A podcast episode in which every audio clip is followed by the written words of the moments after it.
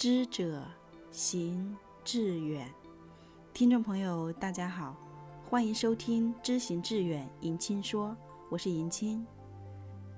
说到牛，恐怕是我们人类身边最勤勉踏实的动物。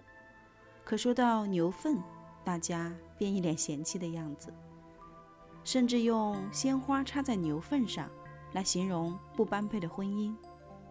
而事实上，牛粪是最好的肥料，可以让花朵开得更加鲜艳和灿烂。而今天分享的文章。不仅仅讴歌了记忆中的牛和牛粪，更流淌着一股朴素的诗意。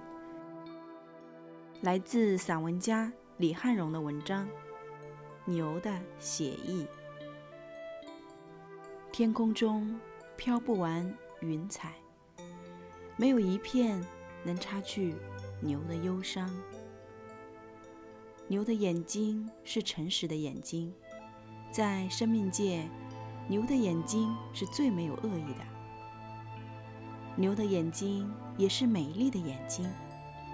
我见过的牛，无论雌雄老少，都有着好看的双眼皮，长着善眨动的睫毛，以及天真黑亮的眸子。我常常想，世上有丑男丑女，但没有丑牛。牛的灵气都集中在它那大。而黑的眼睛，牛其实是很妩媚的。牛有角，但那已不大像厮杀的武器，更像是一件对称的艺术品。有时候，公牛为了争夺情人，也会进行一场爱的争斗。如果正值黄昏，草场上牛角铿锵，发出金属的响声。母牛羞涩地站在远处，目睹这因它而发起的战争，神情有些惶恐和歉疚。当夕阳“哐当”一声从牛角上坠落，爱终于有了着落。遍野的夕光摇曳起婚礼的烛光，那失意的公牛舔着爱情的创伤，消失在夜的深处。这时候，我们恍若置身于远古的一个美丽残酷的传说中。牛在任何地方都会留下蹄印，这是它用全身的重量烙下的印章。牛的蹄印大气、浑厚而深刻，相比之下，帝王的印章就显得小气、炫耀而造作。充满了人间的狂妄和愚诈。牛不在意自己身后留下了什么，绝不回头看自己蹄印的深浅，走过去就走过去了。他相信，他的每一步都是实实在在走过去的。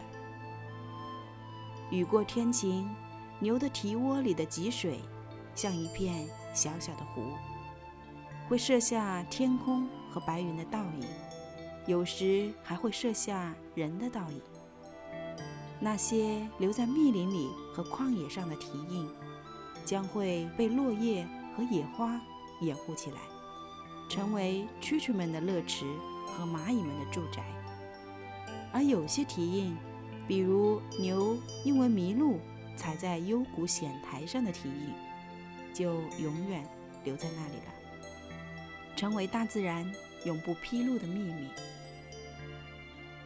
牛的食谱很简单，除了草，牛没有别的口粮。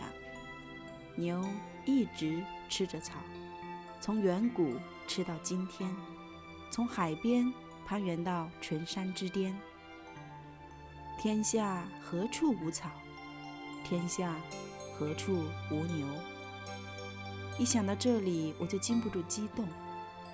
地上的所有草都被牛咀嚼过，我随意摘取一片草叶，都能嗅到千万年前牛的气息，听见那认真咀嚼的声音从远方传来。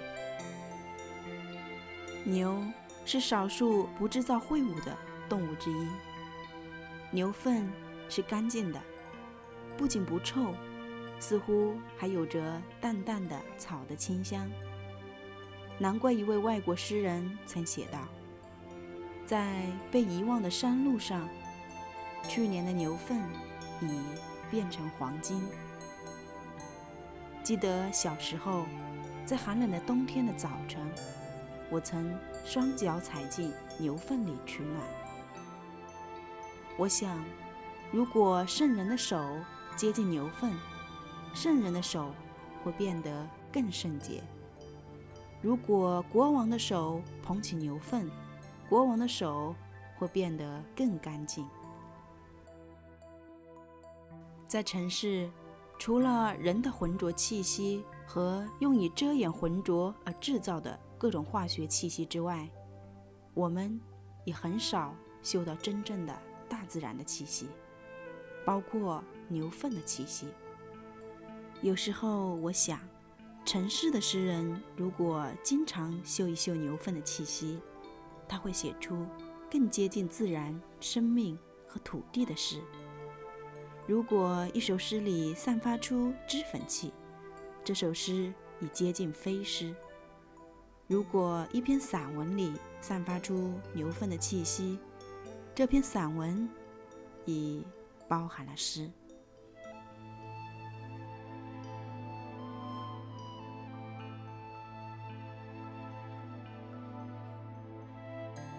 其实，关于牛的写意，迎亲也有自己的情节。